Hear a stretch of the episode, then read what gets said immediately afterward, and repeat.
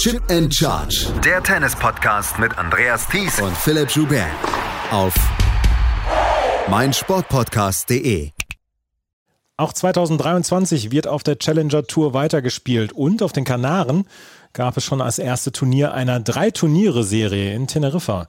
Herzlich willkommen zu einer neuen Ausgabe der Challenger Corner. Dieses Mal powered by Chip, Chip and Charge. Es ist der Inhalt der gleiche geblieben, allerdings haben wir die Feeds jetzt zusammengeführt. Ihr hört jetzt jede Chip and Charge Folge und jede Challenger Corner Folge auf einem Feed. Ihr braucht keine zwei Feeds mehr zu abonnieren. Mein Name ist Andreas Thies, natürlich auch wieder dabei, der Macher von tennistourtalk.com, Florian Heer. Hallo Florian. Servus Andreas.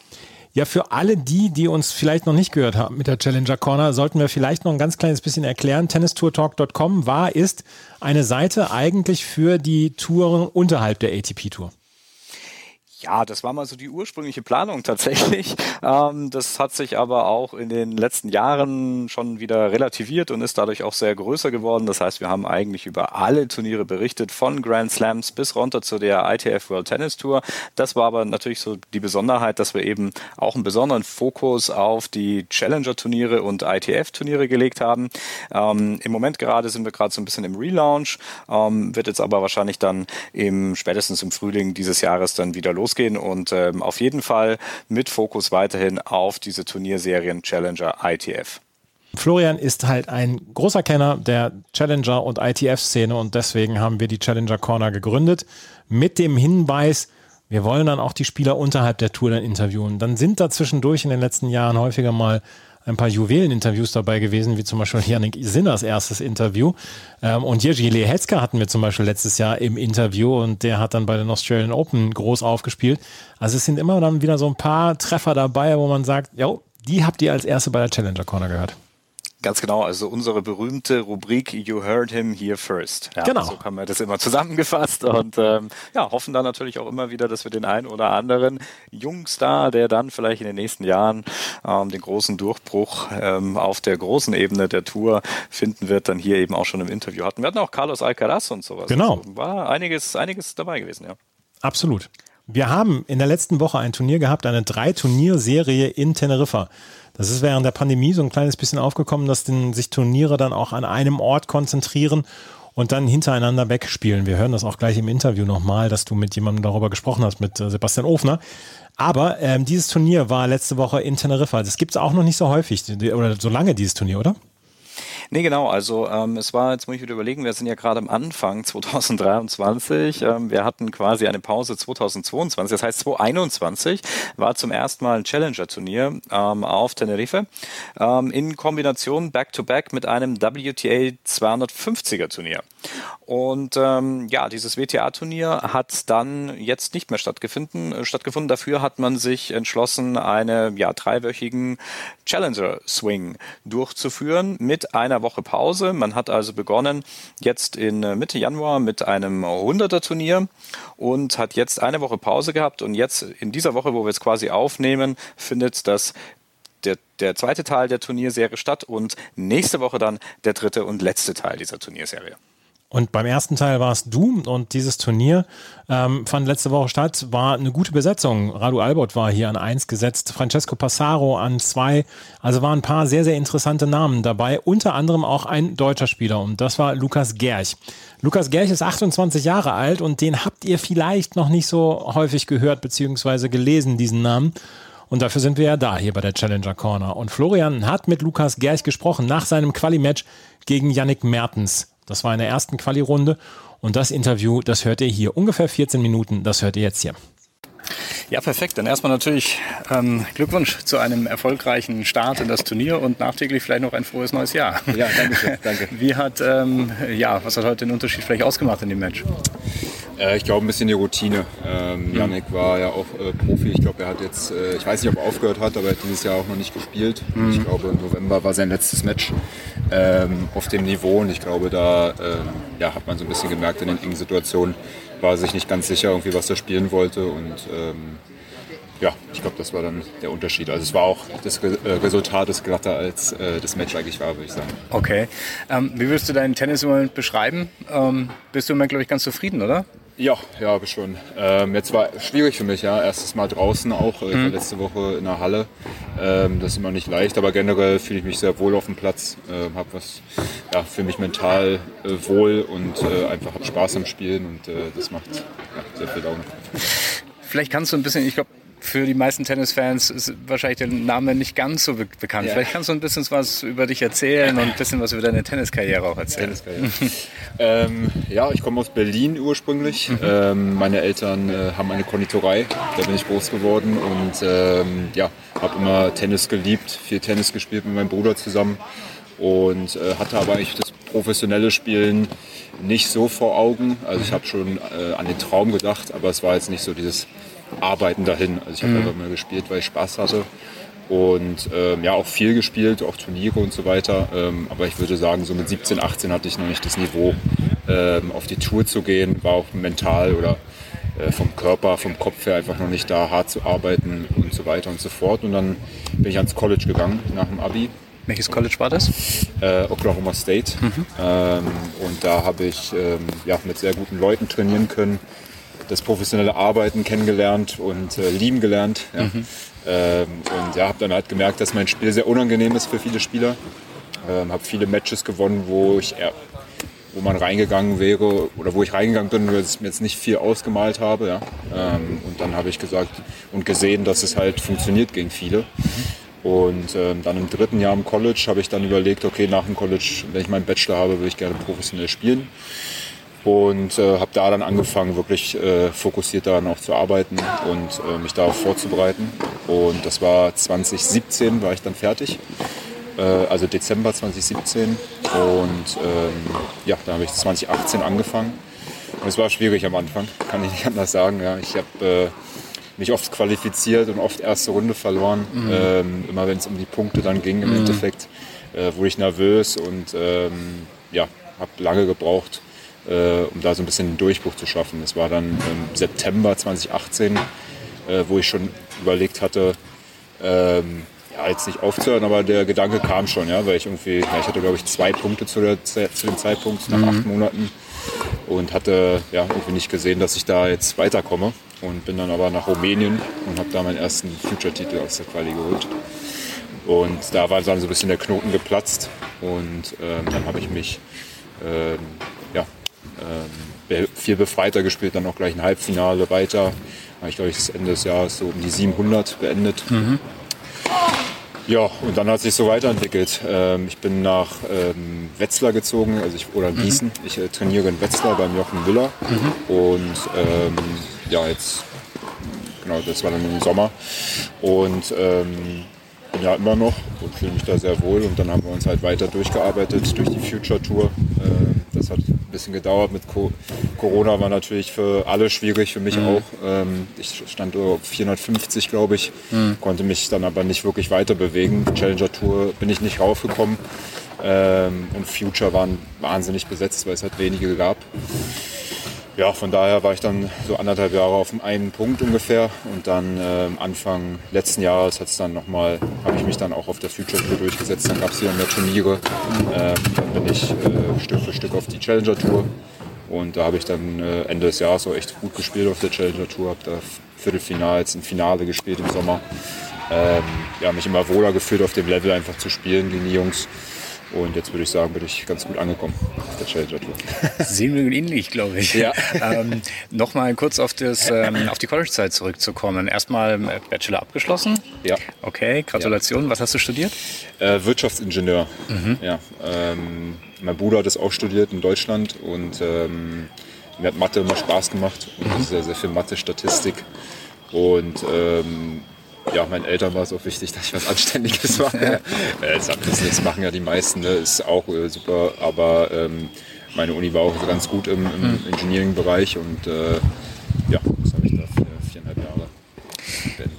Dieses Modell des talentierten deutschen Tennisspielers, der in die USA geht und dort College-Tennis spielt und dann zurückkommt, auf die Tour kommt, das scheint sich jetzt öfter mal schon herauskristallisiert zu haben. Ja, ähm, ja. Ähm, was ist so die größte ähm, Problematik vielleicht, wenn man vom College-Tennis kommt, dann diesen steinigen Weg der ITF-Tour dann eben durchzugehen erstmal? Äh, man muss dafür bereit sein, ähm, dass, es, dass sehr viele sehr gut Tennis spielen können. Ähm, ich glaube, am College verliert man vielleicht ein bisschen, gerade wenn man an einem großen, einer großen Universität ist. Ähm, da, da wird einem sehr, äh, ja, man bekommt Interviews, man wird, äh, ja, man wird auch angeschaut und Leute kommen und supporten einen und äh, war schon eine sehr schöne Atmosphäre und dann äh, weiß ich noch ganz genau 2018 Sharm el Sheikh äh, im Januar. Äh, ich gucke mir die Woche Vorwoche Finale an, da sitzt halt ähm, zwei, drei Leute, der Trainer und äh, die Spieler spielen da auf einem ja, extrem hohen Niveau. Ähm, und man kommt sich dann auf einmal wie ein kleiner Fisch vor im, im großen Becken. Ähm, die Jungs spielen noch befreiter. Am College sind sie gerade in der Saison sind alle sehr angespannt. Ähm, das hat mir jetzt zugute getan, weil ich so ein ekliges Spiel hatte. Ähm, aber auf der Future Tour schon habe ich gemerkt, das geht halt nicht. Ne? Wenn man da zu defensiv, zu, ähm, ja, zu passiv wird, dann spielen halt die guten Jungs einen immer weg. Und ähm, ja, das war und äh, ach so und man, man verliert deutlich mehr. Am College äh, gewinnt man relativ viel, wenn man gut spielt, ähm, hat, hat viele Siege so und dann auch, auch wenn man verliert, aber das Team gewinnt, fühlt man sich auch wohl, ja, fühlt man sich auch gut. Und ähm, ja, dann kommt man auf die, auf die Tour und äh, ja, eigentlich jede Woche kann man ja fast sagen, äh, geht man da eigentlich mit einer Niederlage raus. Äh, oder 95 oder wie viel Prozent auch immer. Ähm, dafür muss man bereit sein ja, und die wegstecken können. Wie würdest du deinen eigenen Spielstil beschreiben? Du bist ein Lefty, das ist ja schon mal etwas wahrscheinlich nicht die Mehrheit, das ist ja Nee. schon mal, kann ja schon mal ganz tricky sein. Ja. Ähm, wie würdest du es wie würdest du es beschreiben? Ähm, also ich, äh, ich weiß, mein, meine Grundauslage ist eher defensiv. Ich habe mein ganzes Leben lang ähm, die defensive äh, Position eingesetzt. Ähm, ich fühle mich da auch eigentlich wohl. Ähm, ja, unangenehm zu spielen, die Gegner noch einen Ball spielen zu lassen, ähm, dann halt, wenn sie vorkommen, die dann zu passieren. Ähm, aber wir arbeiten, seitdem ich eigentlich bei Jochen Müller bin, arbeiten wir an der offensiven Sache, äh, ans, ans äh, saubere Schlagen, ähm, offensivere Schlagen. Und ähm, ja, das will ich halt immer weiter ausbauen, dass ich das dann halt äh, im Mix gut kann. Ja, Dass ich sozusagen sehr ein ausgeglichener Spieler bin und äh, ja, halt den Gegner auch ähm, unter Druck setzen kann ja, in engen Situationen, wenn, äh, wenn er sich nicht wohlfühlt und erstmal nur reinspielen möchte, dass ich da halt offensiv, die Offensive gehe. Ich gehe ganz gerne ans Netz vor. Das war auch schon am College so. Ähm, damals hatte ich noch nicht die Mittel, vorzukommen. Ähm, das bauen wir immer weiter mit ein. Und ähm, ja, so ein Allrounder wäre, ist mein, mein, äh, mein Zielbild. Okay. Und das heißt wahrscheinlich auch dann eher ein bisschen die schnelleren Belege. So ein, so ein Hartplatz ist dann etwas, was dir ganz gut gefallen würde, Ja. auch aus den USA wahrscheinlich gängig. Ja, aus den USA. Ich, ähm, ich spiele gerne noch auf, Sand. Mhm. Ich habe halt auch eine Vor äh, ziemlich viel Spin in der Vorhand. Mhm. Ähm, Gerade so ein bisschen schnelleren Sand mag ich schon, äh, schon sehr. Ich rutsche auch gerne und da kann ich das defensive Spiel noch mehr machen. Ähm, aber Hartplatz, äh, sobald es nicht zu schnell und flach wird, ähm, mag ich es auch sehr. Ja. Das ist ganz interessant, weil wenn man das ja von außen betrachtet, sagt man ja gut, also die Profis, die können ja alle Tennis spielen. Ähm, wenn ihr so ein Training angeht, da geht es vielleicht weniger um die eigentliche Technik, die ihr vielleicht noch durchführen müsst, aber ähm, es geht eben vielleicht aber auch um Spielstile. Ähm, es geht vielleicht auch um den mentalen Bereich, oder? Woran gearbeitet wird. Ja, extrem. Also ich habe auch einen äh, Mentaltrainer, mit dem ich mich äh, regelmäßig treffe. Und ähm, da geht's, äh, ja, ich glaube, das machen jetzt auch wirklich die, die Mehrheit hier. Man muss äh, seinen Weg gehen. Ja, ich, äh, man muss versuchen, ähm, ja, Mittel zu finden. Manche spielen besser, wenn sie ein bisschen offensiver, aggressiver sind. Manche, ja, ich bin eher so ein Typ, äh, ein bisschen entspannter. Äh, ich spiele besser, wenn ich mir äh, gut zurede und ähm, ja, eher doch aber ruhiger bin. Und ähm, dass ich halt den nächsten Punkt voll spielen kann. Und dann klar, Spielstil ähm, extrem wichtig, die Taktik. Wie will ich meinen Punkt aufbauen, wie will ich die gewinnen? Da hat jeder hier einen anderen Stil und äh, es ist halt immer interessant eigentlich, wenn man auf den Platz geht. Man muss halt schauen, wie sein Spielstil gegen den anderen klarkommt und man muss auch anpassen. Ich glaube, das kann ich auch ganz gut, äh, mich anpassen. Ähm, und also wenn es nicht funktionieren sollte, mein A-Spiel, von daher ähm, ja, bin ich da ganz erfolgreich momentan. Das heißt, als Typ würdest du dich vielleicht auch eher so ein bisschen als ruhigeren beschreiben, auch wenn es um so eine Vorbereitung geht, für, äh, auf so ein Match, das gehst dann eher relaxed an, oder? Ja, ich versuche schon. Also I- Warm-up äh, bin ich äh, wirklich sehr entspannt ähm, beim, beim Hitten und so weiter. Ähm, ich versuche mal ein bisschen direkt vorm Match mich ein bisschen, ähm, bisschen Tension reinzubekommen. Ähm, äh, weil ich schon auch schon hatte, dass ich zu locker war. Mhm. Ähm, von daher, ja, da versuche ich also ein bisschen, ähm, ja, paar Sprints ansetze und so weiter. Äh, aber generell, ja, äh, im Kopf will ich äh, immer entspannt sein eigentlich. Und ist mir auch, also es ist ja auch jetzt, hat sich im letzten Jahr sehr entwickelt. Ja. Ich habe letztes Jahr auch angefangen, mal ein bisschen offensiver zu sein vom Gedanken her und mhm. ähm, hatte gemerkt, dass es mich, äh, mir geholfen hat, dass ich nicht zu entspannt bin und dann wäre ich auch negativ, kann ich auch ne negativ werden. Mhm. Ähm, aber es hat mir immer sehr viel Energie gekostet. Ja, und ähm, dann habe es sich das so halt weiterentwickelt zum, zu jetzt, dass ich halt ruhig positiv äh, in den Ballwechsel reingehen kann. Jetzt ist das Spielerische das eine. Das andere ist, wenn man so ein Leben auf der Tour bestreiten muss, da braucht man in der Regel auch finanzielle Mittel dazu. Und das ist für viele sehr, sehr schwierig. Ja. Ich nehme an, du hast jetzt keine großartige Förderung seitens der Verbände oder irgendwas bekommen. Ähm, wie hat sich das ergeben, dass du, sage ich immer, auch finanziell hm. ähm, den Weg beschreiten kannst? Ähm, ich glaube, jetzt komme ich da ganz gut klar. Auf der Challenger Tour wird ja Hotel bezahlt und mhm. es, äh, das hilft extrem. Ähm, und das Preisgeld wurde jetzt auch angehoben mhm. äh, mit den Ligaspielen zusammen. Also ich spiele in Deutschland, Frankreich und Italien. Mhm. Ähm, da versuche ich mir, ja, habe ich mein Festgehalt sozusagen. Ähm, aber klar, als ich angefangen habe, war es sehr schwierig. Ähm, meine Eltern haben mich zum Glück äh, sehr unterstützt. Die mhm. waren ähm, ja, die haben mir extrem geholfen. Und ich hatte am Anfang ein paar kleine Sponsoren bei mir aus Berlin, mhm. äh, die mich von klein auf kannten und das halt toll fanden, dass ich das probiert habe. Äh, das war aber hauptsächlich das erste Jahr. Da haben sie mich immer ein bisschen finanziell unterstützt, äh, hier und da. Ähm, ja, und dann ja, so mit 400, 500, äh, ich meine, dann ging es eigentlich immer ganz gut mit ein bisschen Hilfe von meinen Eltern, äh, vier Ligaspiele und ähm, dann halt die Preisgelder im Endeffekt. Aber es ist schon hart, hartes Brot. Ja. Da durch die Future Tour, das kostet schon sehr viel Geld. Ähm, klar, es gibt natürlich Ausnahmen, die da sehr schnell durchkommen, aber äh, da können die Jungs auch sehr gutes Tennis spielen und äh, ich finde es extrem hohes Niveau da. Ähm, jetzt auch gerade wieder zum Anfang, wenn man sich die ähm, Felder da bei den Future anguckt, das mhm. ist schon echt sehr hohes Niveau. Ja. Die Liga, denke ich, aber du hast es auch zweimal erwähnt, spielt eine ziemlich wichtige Rolle, oder? Im Thema Finanzierung. Die Liga, Liga tut sehr gut, ja. Ähm, musste ich auch mit einbauen. Da gibt es im Sommer äh, Deutsche Liga. Da mhm. habe ich letztes Jahr jetzt auch vier Wochen lang kein Turnier gespielt. Mhm. Das werde ich ziemlich sicher auch wieder Was machen. gespielt für? Äh, für Bad Homburg. Für Bad Homburg. Ja, letztes Jahr. Aber ich habe jetzt, ich wechsle jetzt. Mhm. Ähm, okay. spiele nächstes Jahr für Rot-Weiß Köln. Ah ja, okay. Zweite Liga. Mhm. Und ja, da werde ich mir, also da nehme ich mir dann auch die Zeit und will da auch gut performen. Ähm, und äh, weil es mir halt wichtig ist, mir macht es auch Spaß durchs College. Äh, das ist wirklich eine schöne Zeit, immer spiele ich echt sehr gerne. Und äh, das finanzielle ist halt das, was, ähm, womit man halt rechnen kann. Ne? Wenn man die spielt, dann hat man dann seinen festen Betrag, den man bekommt. Mhm. Und damit kann man rechnen, alles, was hier auf der Challenger Tour passiert, ist halt ähm, klar, wenn man gewinnt, ist auch gutes Geld, aber ich kann ja davon nicht ausgehen am Anfang des Jahres. Mhm. Super. Ich wünsche viel Erfolg. Vielen Dank. Danke, danke. Schatz, ich bin neu verliebt. Was? Da drüben. Das ist er. Aber das ist ein Auto. Ja, eben. Mit ihm habe ich alles richtig gemacht. Wunschauto einfach kaufen, verkaufen oder leasen. Bei Autoscout24. Alles richtig gemacht. Vernimmt sich, was man will, Gerüchte entstanden. Fast nichts davon stimmt. Tatort. Sport. Wenn Sporthelden zu Tätern oder Opfern werden, ermittelt Malte Asmus auf meinsportpodcast.de. Folge dem True Crime Podcast, denn manchmal ist Sport tatsächlich Mord. Nicht nur für Sportfans.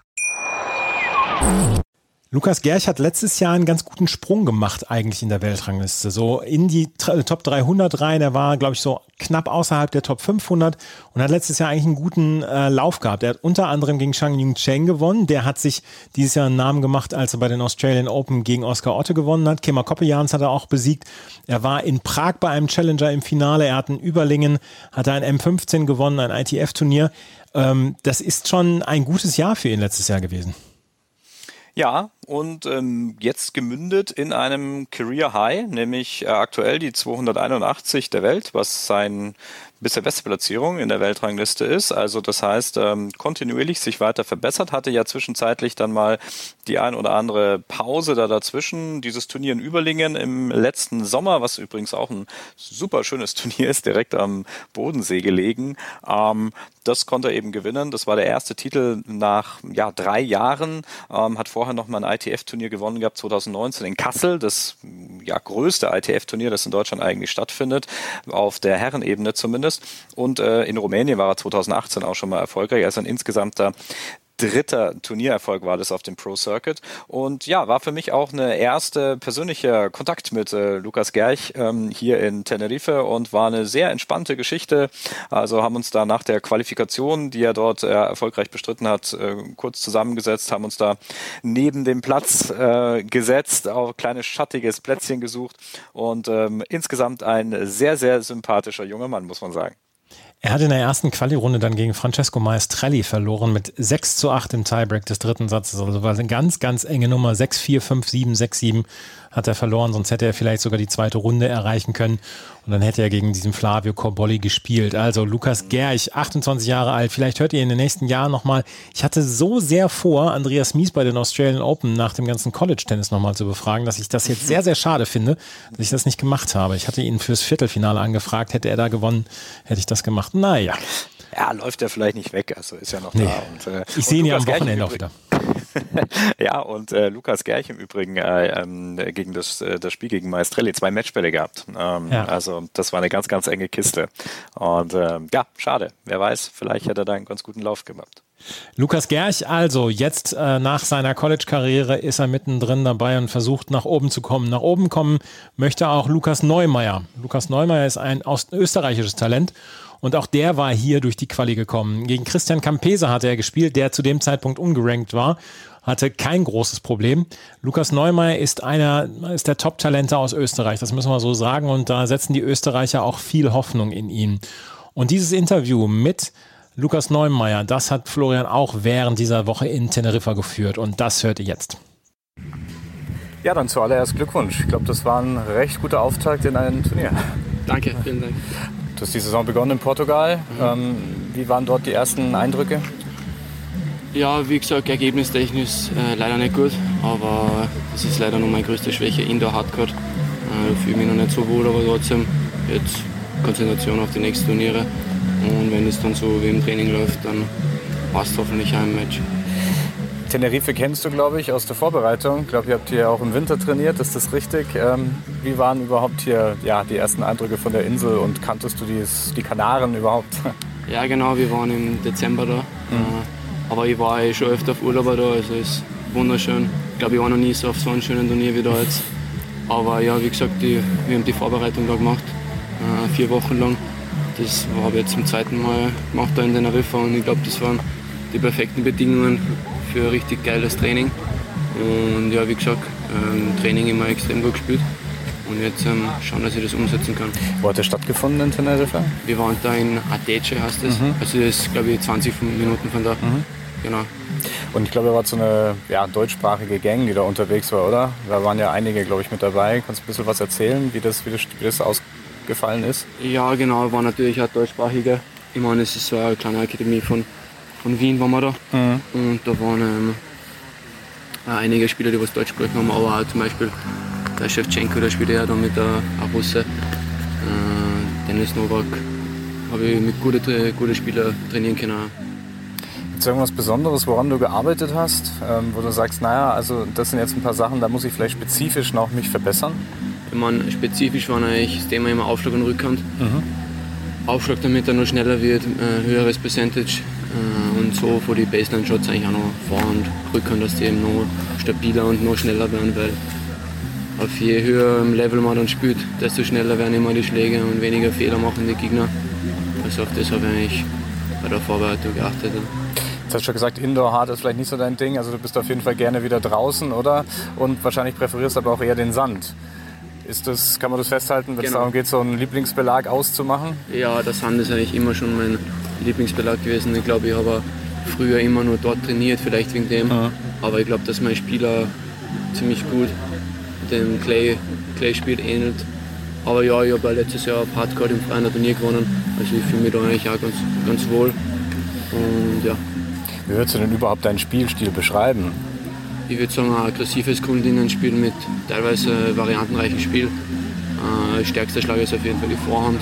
Mhm. Und ich probiere eigentlich immer, dass ich der aktivere Spieler bin variantenreich. Es fällt so auf, dass irgendwie immer mehr Spieler versuchen, dann auch so Dropshots und so Sachen mit einzubauen. Würdest du sagen, das ist eine Entwicklung, die du, die du auch so siehst? Ja, genau. Ich meine, ich habe das eigentlich immer schon als, als Jugendlicher immer gemacht, mhm. dass ich immer auf dem Stopp gespielt habe. Vor allem das auf Sound nicht schlecht, auf Hardcore ist eh nicht wirklich gut. Aber und das habe ich versucht oder versuche ich noch ein bisschen beizuhalten. Weil natürlich hat es oft gute äh, Top-10-Spieler so auch noch spielen. Aber ja, bist ja noch ein ganz junger Spieler, hast die Juniorentour mehr oder weniger erst vor kurzem verlassen. Ähm, wie, ist denn, wie sind denn so die größten Herausforderungen, jetzt auf Seniors-Level zu agieren? Wo ist der große Unterschied immer zwischen Junioren und vielleicht den richtigen Profis, sage ich mal? Ja, der Unterschied ist schon extrem, habe ich glaube ich im ersten Jahr gemerkt. Ich meine, das letzte Junior war ein Jahr war extrem auf einem hohen Level, finde ich. Mhm. Aber dann, wenn du dann zu den Herren umsteigst, ich glaube, allein schon am Aufschlag oder teilweise steht halt dann auch, weiß nicht, 30-Jähriger gegenüber und kein 18-Jähriger mehr. Ja. Das, da hat man dann schon mehr Respekt und so vor dem. Aber ich glaube auch, dass die, dass die Spieler jetzt auch noch viel schneller, konstanter, besseren Aufschlag und so haben. Also ich glaube, dass ich das, das ist das schon, das war schon ein sehr großer Unterschied für mich. Äh, vergleicht man sich noch ein bisschen so ein bisschen mit der Zeit aus den Spielern, äh, aus der Zeit mit den Spielern, mit denen man gemeinsam aufgewachsen ist. Ich weiß, du hast glaube ich gegen Dominik Stricker damals in Roland Garros gespielt, dass er dann den Titel gewonnen hat. Mhm. Ähm, schaut man da so ein bisschen, was sie natürlich auch machen und motiviert einen das natürlich dann auch, wenn man sagt, ja, der eine oder andere ist vielleicht schon einen Schritt weiter oder lässt oder hat man da gar, gar keinen Blick ja, mehr drauf? Ja, auf jeden Fall, auf jeden Fall. Äh, Vergleich, also schaut man schon auf die, auf die Spieler, mit denen man früher bei den Juniorenturniere mhm. äh, gemeinsam die Zeit verbracht hat. Und da gibt es schon ein paar gute, mit denen ich gespielt habe, die was jetzt vielleicht 100 Ranking-Plätze noch vor mir stehen. Aber man muss natürlich trotzdem auf sich dann schauen. Dein Trainer Günter Bresnik, der hat gesagt, du musst Geduld haben. Ist das etwas, was du auch tatsächlich dann ähm, auch aufbringen kannst? Oder ist dann schon manchmal auch, wenn man sagt, ja, ich möchte dann eigentlich schon ein bisschen weiter sein? Ja, sicher mag man immer so schnell wie es geht nach oben gehen, aber das geht natürlich nicht. Ich bin trotzdem extrem zufrieden mit der Entwicklung, mhm. dass ich verletzungsfrei bin und trotzdem mein Level immer steigere. Aber ja, natürlich muss ich Geduld haben, weil, wie gesagt, im Training kann ich es teilweise schon richtig gut abrufen, das, was ich mir vornehme. Und da muss ich mir halt in den Matches auch Zeit lassen und die gewisse Geduld haben, damit ich das dann auch so rüberbringe. Das ist 2022 schon gesagt, so erstes Jahr auf, äh, auf Pro-Level. Wie fällt so das Gesamtresümee aus? Ich meine, mein erstes Jahr war es nicht, ich habe schon, ja. aber mit den größten Turnieren, mhm. ja. Ja, das, was ich mir letztes Jahr vorgenommen habe, habe ich ziemlich gut erreicht. Ich wollte unbedingt einmal dann einen Future-Titel gewinnen. Mhm. Da habe ich dann drei gewonnen. Und das Top-Ziel war eigentlich immer unter die Top 300, das habe ich auch geschafft. Also war es halt ein ziemlich zufriedenes Jahr. Und das ist jetzt Vergangenheit und jetzt schaue ich auf des Jahr 2023. Gab es trotzdem bestimmte Highlights aus dem, aus dem letzten Jahr, die dir noch ganz besonders im Gedächtnis sind? Immer, natürlich war dafür mein erster Future-Titel ein besonderes Highlight und dann würde ich sagen, in Salzburg, in meiner Heimat, mhm. habe ich meinen ersten Top 100 Spieler geschlagen und da das erste Viertelfinale beim Challenge erreicht. Aber ich habe auch die österreichischen Meisterschaften gewonnen, das was auch sehr stark war und ich glaube in dem Zeitpunkt, äh, Zeitraum habe ich, äh, habe ich richtig gutes Tennis gespielt. Jetzt sagst du 2023 soll natürlich der Blick drauf gehen, ganz klar. Ähm, was sind so die Zielsetzungen und bist du auch jemand, der überhaupt auf so Sachen wie Weltranglistenpositionen und sowas schaut oder sagst du, das kommt von alleine? Wichtig ist eigentlich erstmal, ich will das Tennis spielen. Ja, natürlich muss man irgendwie dann auf die, auf die Rangliste auch schauen, weil das gibt in, im Endeffekt dann den, das Resümee vom Jahr ab. Aber als erster Linie mag ich schauen, dass ich gut spiele und ich mag jetzt nicht Matches gewinnen und nicht gut spielen. Ich mag auch aggressiv spielen und und jetzt natürlich mehr am Challenger-Level äh, bestreiten. Aber dann auch ein bisschen durchmischen mit Future. Und ja, aber Hauptziel wäre nach dem Jahr, dass ich, dass ich wieder um so circa unter die Top 200 bin oder so. Ich mag mir jetzt nicht zu, ein zu großes Ziel machen. Ja. Wie gesagt, ich bin noch ziemlich junger. Aber ja, und dann halt verletzungs verletzungsfrei bleiben. Und ja, mal schauen Du auch so ein bisschen Druck? Also äh, als, äh, als junger Spieler von einer, ja, ich sage jetzt mal, ähm, doch ja schon einer größeren Tennisnation, die schon viele große Spieler hervorgebracht hat, wo man sagt, ah, der Lukas Neumeier, das ist vielleicht so der nächste große, der, der, der, der, der da kommen kann. Spürt man da schon eine gewisse Last vielleicht? Oder Leichtigkeit? Nein, ich würde nicht sagen. Man, man spürt natürlich immer mit ein bisschen Druck, weil mhm. man mag ja das Level auf, abrufen, was man, was man kann. Aber ich probiere trotzdem äh, im Kopf ziemlich frei zu spielen und mache mir jetzt nicht, nicht so einen Druck über das. Ich schaue eher die. Ich schaue lieber, dass ich mal bei solchen Spielern wie im Dominik Thiem oder sowas abschaue. Mhm. Oder andere Spieler, die was jetzt ziemlich gut sind bei uns in, in Österreich. Aber sonst, ich glaube, ich würde nicht sagen, dass ich, dass ich mir da einen gewissen Druck mache. Mhm. Mit Dominik seid ihr in Kontakt oder wie läuft das? Nein, ich, meine, ich habe gegen Dominik einmal gespielt bei so einem Einladungsturnier mhm. während der Corona-Zeit. Aber sonst, wenn man sie jetzt sieht oder so, redet man schon, aber sonst nicht. Aber es ist jetzt nicht, dass ihr unter einem Jahr oder sowas irgendwie äh, in Kontakt seid. Jetzt gab es für die Challenger Tour gab es in diesem Jahr ja ein bisschen eine Aufwertung, was ja vielleicht euch auch zugutekommt in mhm. puncto Preisgeld, in mhm. puncto Weltranglistenpunkte. Wie siehst du die aktuelle Situation, gerade auch mit den Turnierserien der zweiten und dritten Kategorie vielleicht? Ja, ich finde das sehr cool, vor allem für einen Spieler, für mich glaube ich, wenn es da mehr Challenger gibt. Ich glaube, es kommen immer mehr in Turnierkalender und dann immer verschiedene Kategorien jetzt. Und ja, ich finde das extrem cool. Und wie gesagt, da spielen eigentlich immer die, richtig, vor allem die Turniere jetzt in Europa, die Challenger, ist das Level extrem hoch. Und ich glaube, nur so kann man sich dann auch verbessern. Kannst du uns noch einen kurzen Fahrplan geben? So die nächsten Wochen ist jetzt hier ein Swing über drei Wochen eigentlich im Endeffekt, mhm. sind drei Turniere. Bleibst du alle hier oder wie sieht schon der Nein, Schedule aus? Ich spiele nur das erste jetzt. Mhm. Dann werde ich wieder ein, zwei Wochen trainieren mal und dann werde ich auf Sand gehen, werde die 325er Future in Antalya spielen. Mhm. Und dann, wie der Plan danach, danach ausschaut, muss ich, muss ich schauen. Kommt da glaube ich darauf an, wie ich die nächsten Turniere jetzt bestreite. Super, sage ich vielen Dank. Danke.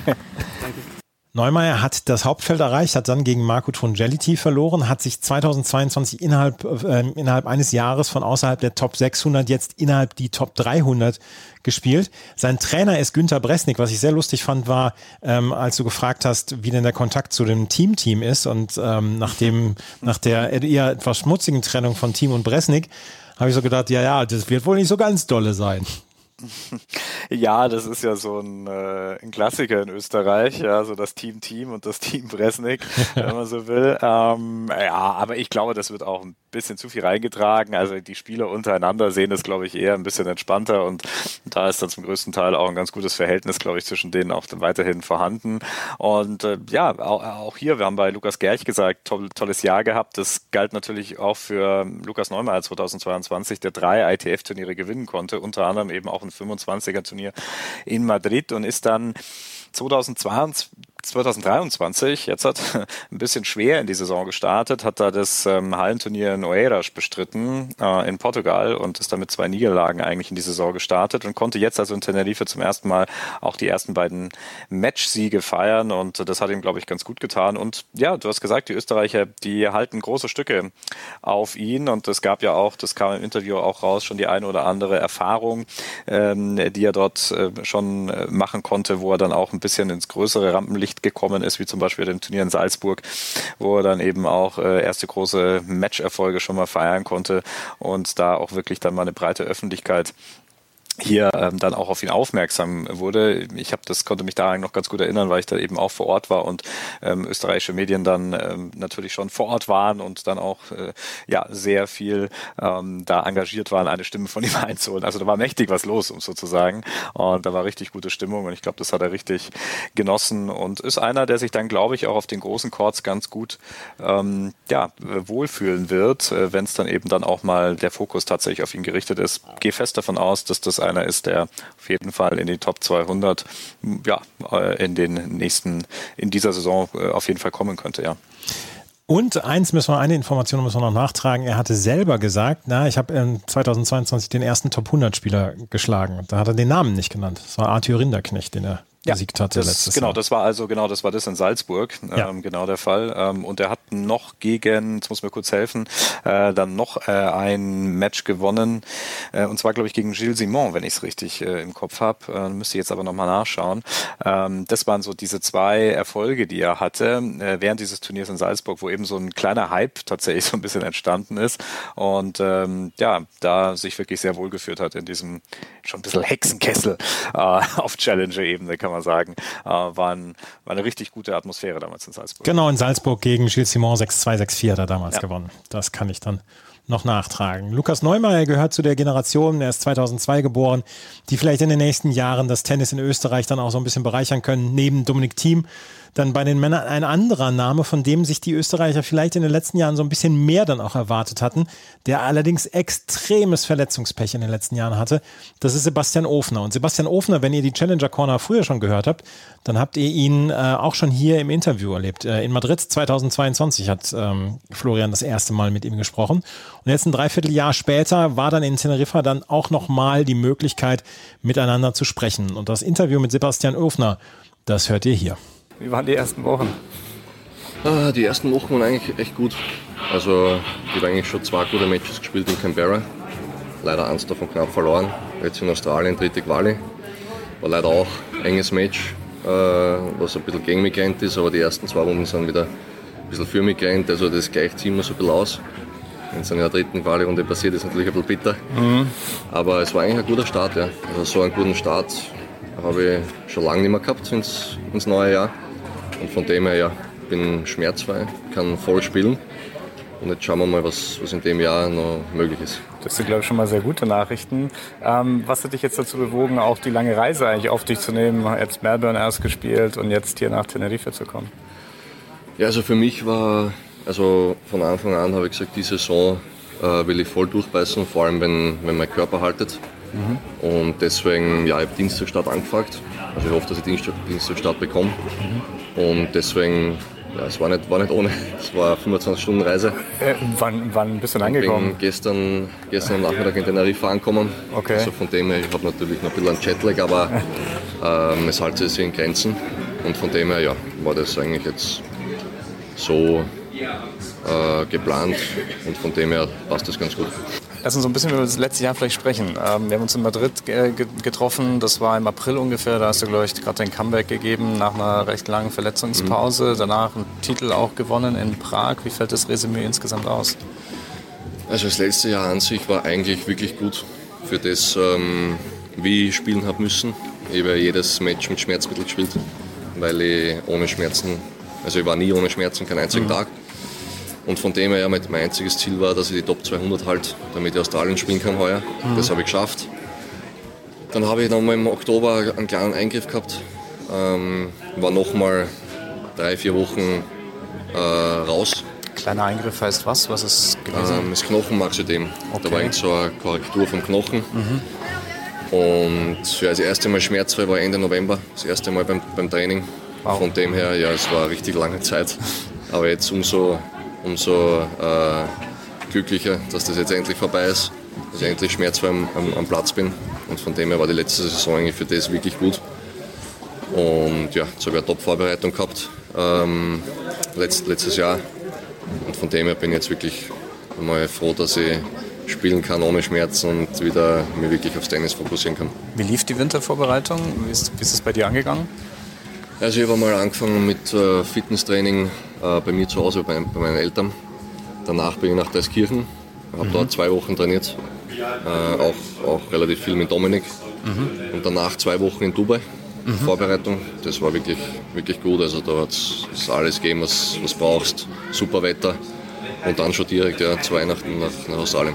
Äh, jetzt hast du schon gesagt, also Titel gehabt, ähm, zum ersten Mal schmerzfrei wieder gespielt. Ähm, was, war das, was war das für ein Gefühl? Also ich stelle mir das mal so vor, ich muss jedes Match mehr oder auch für ein Training vorher ein bisschen was einschmeißen, damit ich überhaupt richtig spielen kann.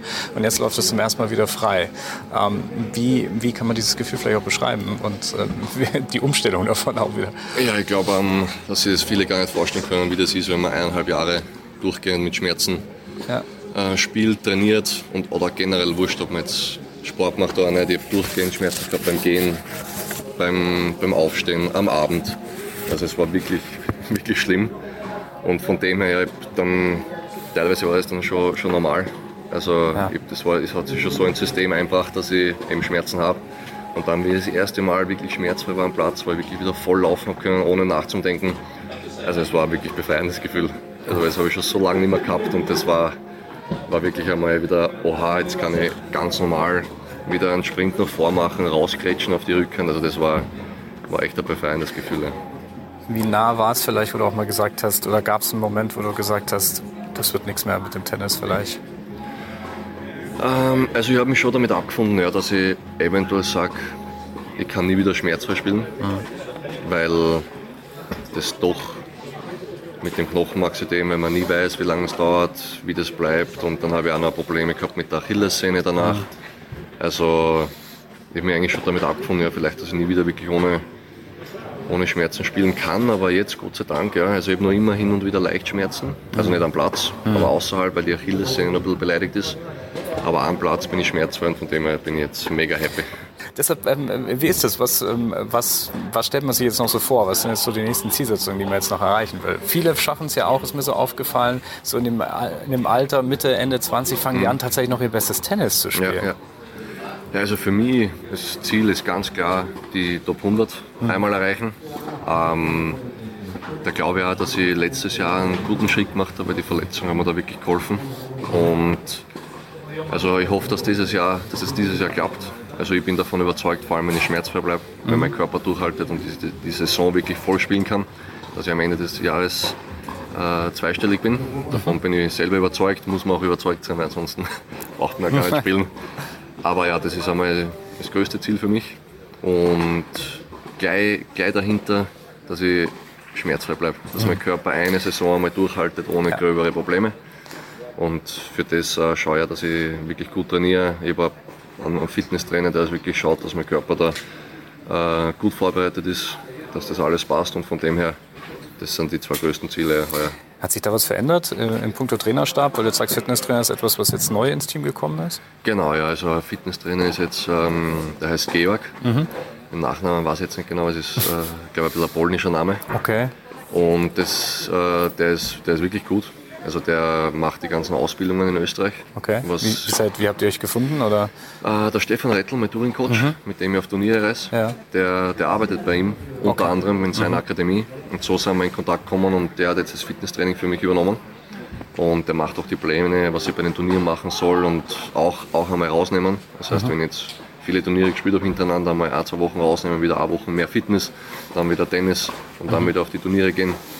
Und ja, das hat sich geändert. Ansonsten vom Training her, ich bin noch immer beim Wolfgang-Team. Mhm. Das passt super, bin ich sehr zufrieden. Äh, der Stefan Rettel, der Touring-Coach, mit dem ich auf Turniere reise.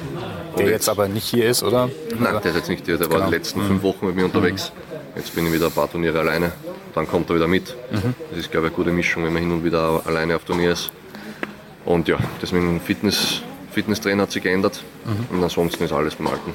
Wir haben in Madrid auch das Thema angesprochen, Challenger-Turniere und dass es so ein bisschen vernachlässigt wird. Jetzt gab es, naja, ein bisschen ein Upgrade. Wie siehst du die neue Situation auf der Ebene? Also ich finde ich find das gut, mhm. vor allem weil es weit mehr 100 und 125er gibt. Mhm. Es ist erstens von den Punkten her besser. Ich glaube, dass es das trotzdem ein bisschen ausgleicht, weil es war ja relativ schwierig, nach vorzukommen wegen die 80er, weil du so viele Punkte brauchst. Jetzt mit den 100 und 125er kriegst du natürlich mehr Punkte, mhm. aber ich glaube, dass das trotzdem ein bisschen einpendelt, dass man trotzdem seine Turniere gewinnen muss und so weiter. Mhm. Aber es ist halt vom Preisgeld her super. Mhm. Also wenn ich jetzt sage, okay, ich plane jetzt eine 3 Wochen Reise und da ist ein 125er, 100er und 100er, dann ist es natürlich gleich einmal vom, vom Preisgeld her einfacher mit Trainer mitnehmen und so weiter, dass man nicht so viel nachdenken muss, wenn es ja. jetzt einmal schlecht läuft. Also ich finde, das finde ich echt gut. Und auch scheint es sich so ein bisschen seit Covid ähm, ja, äh, zu etabliert zu haben, dass es mehrere Turniere an einem Standort gibt. Mhm. Ne? Also jetzt ja auch hier in vier Wochen drei Turniere in Tenerife. Ich ja. weiß nicht, wie viele du davon spielen wirst, aber ist das etwas, was du auch gut findest oder sagst du, naja, also irgendwie gibt es da noch so eine Art Koller, wenn man dann drei Wochen an irgendeinem so Platz ist? Nein, also das finde ich, find ich gut, mhm. wenn, wenn man sowas macht, weil es ist erstens viel weniger Reisestress. Wenn die, wenn die Bedingungen passen, dann kann man gleich da bleiben.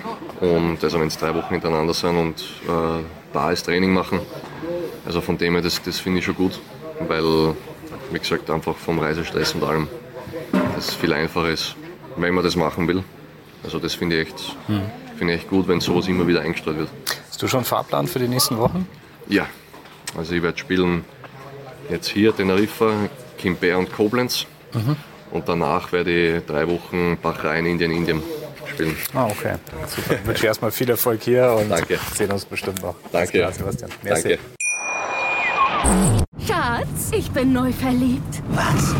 Da drüben. Das ist er. Aber das ist ein Auto. Ja, eben. Mit ihm habe ich alles richtig gemacht. Wunschauto einfach kaufen, verkaufen oder leasen. Bei Autoscout24. Alles richtig gemacht. Sebastian Ofner, ich hatte ihn zweimal gesehen bei den Australian Open. Einmal gegen ähm, Felipe Milerini Alves, da hat er jetzt klar in zwei Sätzen gewonnen. Und dann gegen Laurent Lulocoli habe ich mir das auch angeguckt.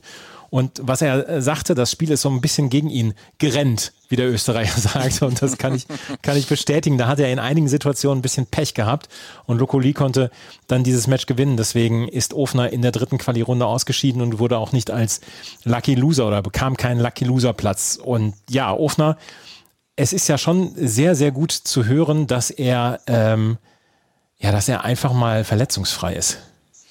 Ja, glaube ich, nicht nur verletzungsfrei. Bei ihm ging es, das hat er, glaube ich, in dem Interview auch mehrfach erwähnt. Es geht um wirklich um den Fall, dass er schmerzfrei ist. Mhm. Ne? Also er hat ja tatsächlich gespielt. Als wir, du hast das Interview in Madrid erwähnt, das wir geführt haben im Frühjahr letzten Jahres.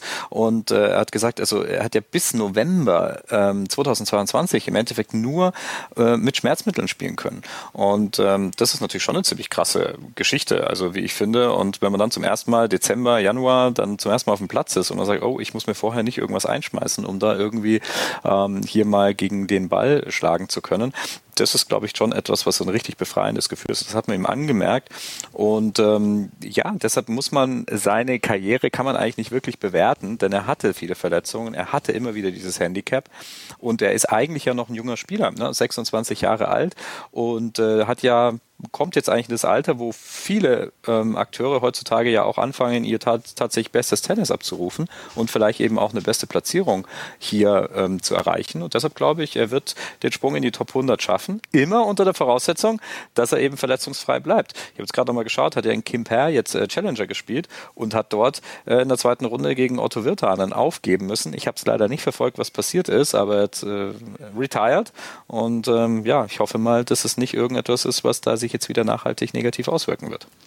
Ja, das wäre in der Tat äh, gut, wenn ähm, dort dann halbwegs gesund bleibt und halbwegs schmerzfrei in den nächsten Jahren bleibt. Hat in der ersten Runde in Camper gegen Matteo Annaldi gewonnen in drei Sätzen und dann musste er, wie du es gesagt hast, gegen Otto Wirtanen dann aufgeben. Sebastian Ofner, also eine Geschichte, die wir in diesem Jahr dann auch mal ja, so ein bisschen beobachten sollten. Er ist hier ins Finale gekommen, hat dort gegen Alexander Schawtschenko verloren mit 5 zu 7 und 2 zu 6, hat aber ein richtig gutes Turnier insgesamt gespielt. Unter anderem hat er im, im Halbfinale den Ungarn Mate Walkusch besiegt. Und Mate Walkusch ist ein ganz, ganz interessanter Name, weil der gehörte 2015, 2016 zu den besten Junioren der Welt. Und dann war er dann auch von Verletzungen geplagt und konnte nie so richtig den Übergang in die, äh, in die Herrenwelt schaffen. Und Mate Walkusch versucht es jetzt wieder und versucht dann jetzt auch nach oben zu kommen. Und ähm, er ist wirklich ein sehr, sehr interessanter Spieler und Rechtshänder und ist jetzt im Moment auf der besten Platzierung seiner Karriere ungefähr um 240. Und auch Mate Walkusch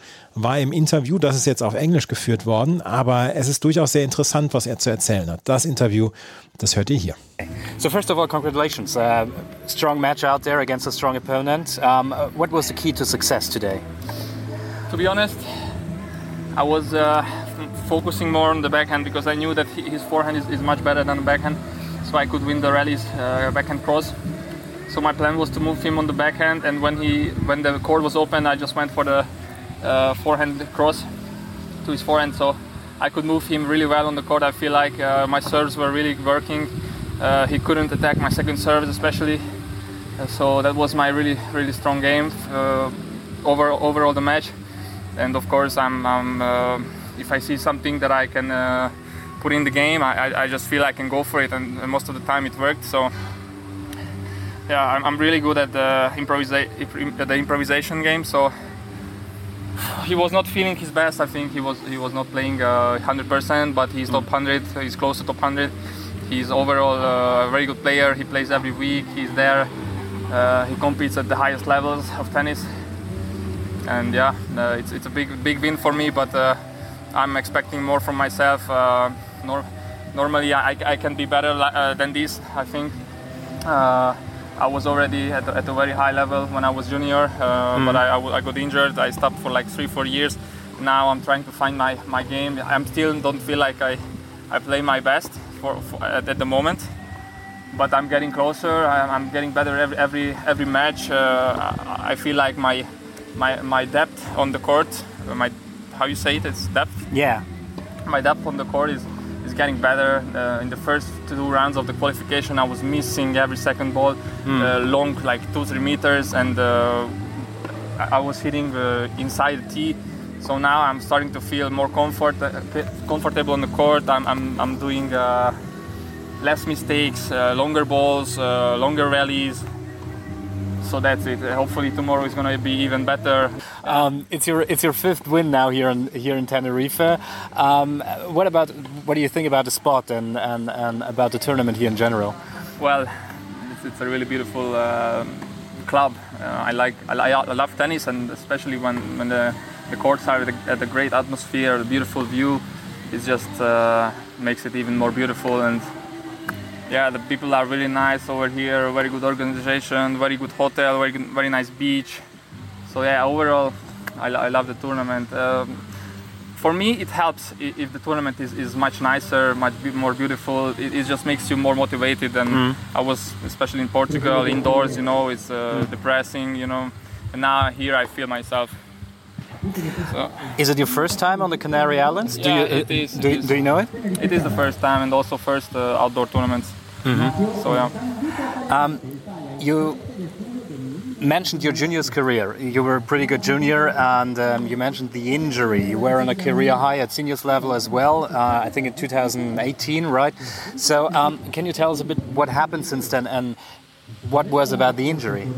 Uh, I, I was on and off playing uh, because my shoulder was uh, injured. Uh, it was uh, the rotator cuff that was inflamed for three, four years. And also I had um, wrist surgery and also many more less uh, smaller injuries. So I was playing two months, then I stopped for three months. So uh, I played like 10 to 12 tournaments every year. And you know, 16 tournament counts, and, and it's it's hard to be your best when you don't even play 16 tournaments. So my plan is to play 25 tournaments this year, so I can see my potential and see how far I can I can go. So it's more or less, uh, yeah, to play an entire season as one of your goals. Yeah, that's why I decided not to get into Australian Open and not to try. I was uh, very close. I was 260 or 270, so one good result, and I was uh, close to, to get in. But I decided uh, to do a bigger uh, preseason. I was doing 12 week uh, preseason of workout fitness, and now You I- were staying in Hungary, or yeah, I- I'm, I'm doing it in uh, Hungary. Uh, I got a new new fitness coach, new um, new f- gym, Mhm. new physiotherapist. Everything is, is is new, so I think that's also motivating. Uh, so yeah, I think that's that's a big key now that I, I can play every every day like I'm fresh. What about your practice situation in general? And do you have kind of a touring coach with, uh, yeah, who can who can join you? myself. I'm traveling myself um, for one and a half year. I get no help from federation. Um, Okay, I get a lot of help help because I can use the facility. I can use the, the coaches over there. Okay. Uh, Is it in- is it in Budapest? It's in Budapest. So I'm, I'm not angry on the on the federation that Mm. they're not helping. They're doing their best. Uh, they're doing doing a good job, but um, I'm paying everything for myself. I travel alone. Last year, you also had some decent results on the on the Challenger Tour. Um, what's maybe what are what are the parts that are still missing to get this one step closer to yeah maybe first of all winning a Challenger title? Yeah, definitely. You know, when you're getting to getting into quarterfinals, there there is the point where you need to be 200% focused, 200% on the court, because there is the big jump on the on the points on the ranking. So yeah, the big step for me is to play at least a final or, or win a challenger. I, I've been in a challenger final in uh, Italy uh, Mm. when I was at my uh, best 2019-18. So yeah, I'm, I'm I'm trying my best to, to get it now. It's it's a 100 challenger 100, so it's also harder, more better players, but uh, I'm really happy that I'm in the semifinal now. There were some improvements this year at Challenger level Mm-hmm. for the players in terms of prize money, in terms of ranking points.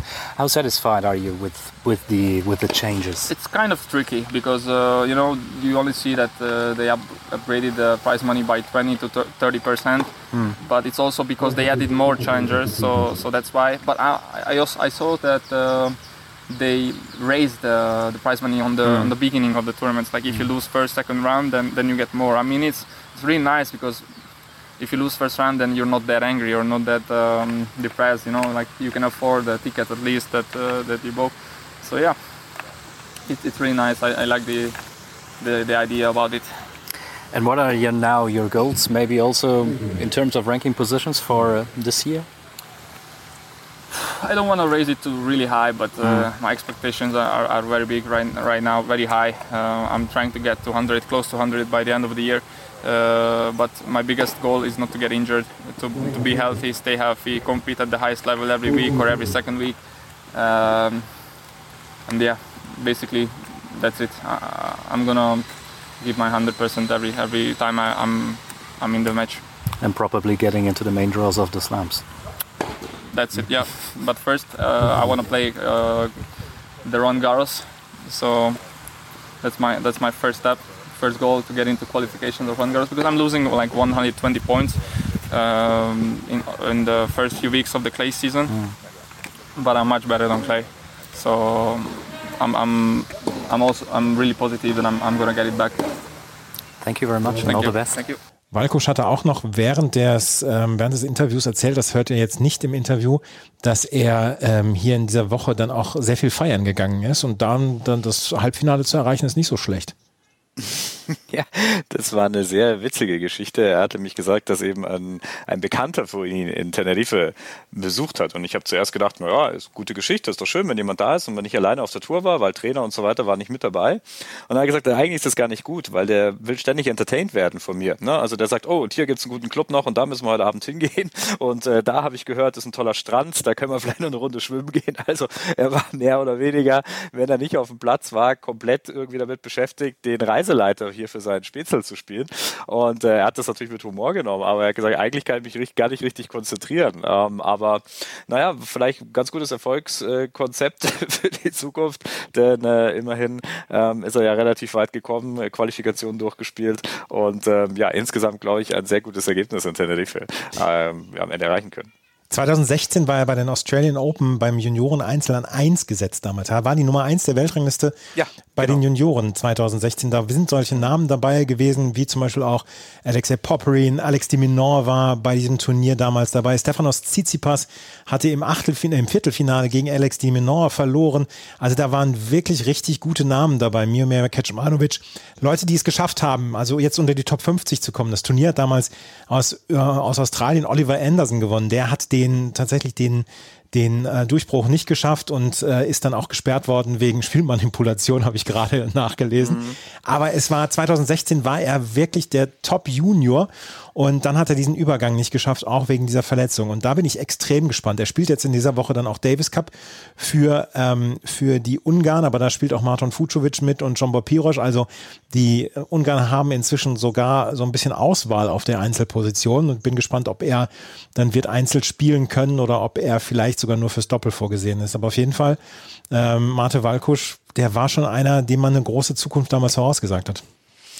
Ja, und auch hier ist die Messe noch nicht gelesen, muss man sozusagen. 24 Jahre 24, alt. Also ja. ja, da ist es, da ist es auf jeden Fall noch viel Luft nach oben. Und ähm, ja, aber da sieht man auch wieder, und wir haben die Diskussion ja bei vielen, vielen Tennisspielern. Ähm, er steht und fällt immer wieder mit der körperlichen Verfassung am Ende der Spieler. Ne? Also bin ich verletzungsfrei, das ist überhaupt die Basis, eine wirklich erfolgreiche Karriere langfristig durchzuführen, bin ich es nicht, dann werde ich immer mal wieder Rückschläge erleiden und ähm, das ist dann ja auch irgendwann mal so eine psychische Komponente, inwieweit ich das dann auch tatsächlich auch wirklich verkrafte. Ähm, und ähm, ja, viele sagen dann vielleicht auch irgendwann mal, jetzt habe ich keine Lust mehr, habe mich fünfmal zurückgekämpft, jetzt ein sechstes Mal schaffe ich dann vielleicht auch nicht mehr, auch wenn ich es vielleicht körperlich schaffen würde. Und das ist da ist dann bei jedem ist es natürlich ein bisschen anders, ähm, aber auch hier unter der Voraussetzung, dass er jetzt eben mal längere Zeit verletzungsfrei spielen kann, bin ich sehr gespannt auf seine Entwicklung. Ich drücke da wirklich die Daumen, weil ähm, das wäre eine ganz wichtige Geschichte, dass jemand wie Mate Valkusch, der damals zu den besten Junioren gehörte, dass er sich dann hier durchbeißen kann. Das war es schon wieder mit der neuen Ausgabe der Challenger Corner. Was ist dein nächstes Ziel? Hast du schon ein nächstes Ziel? Ja, es geht nach Koblenz. Ah. Äh, ich bin ab Freitag tatsächlich in Koblenz und ähm, ja, da werde ich bestimmt auch die eine oder andere Stimme, denke ich mal, wieder mitbringen können. Also es beginnt ja nun auch wiederum, das, es ist ja das Comeback der Koblenz Open, die in diesem, dieser Woche stattfinden. Auch dort gab es ja eine kleine Pause, jetzt mit einem neuen Veranstalter. Und ähm, ja, da werde ich einen Besuch abstatten und ähm, dann äh, werden wir sehen, wie die Challenger Tour Serie in Deutschland gestartet ist mit einem sehr hohen Preisgeld, 118.000 Euro wird es dort geben. Es gibt ja die neue, auf, die neue Klassifizierung der Challenger-Turniere und da sind sehr, sehr viele deutsche Spieler dann auch am Start, natürlich, weil wir haben hier schon so häufig darüber gesprochen, dass die deutschen Spieler Spielmöglichkeiten brauchen und es sind sehr viele deutsche Spieler am Start und ja, vielleicht gibt es nächste Woche dann schon wieder eine neue Challenger Corner. Mal gucken. Das war's, wie gesagt, mit der neuen Ausgabe. Wenn euch das gefällt, freuen wir uns über Bewertungen, Rezensionen auf iTunes und bei Spotify. Und ähm, auf Twitter bzw. auf Instagram gibt es dann jetzt auch immer die Infos bei der Challenger Corner. Vielen Dank fürs Zuhören. Bis zum nächsten Mal. Auf Wiederhören.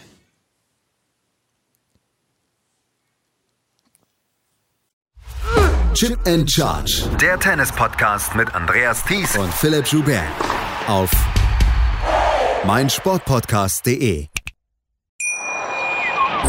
Schatz, ich bin neu verliebt. Was?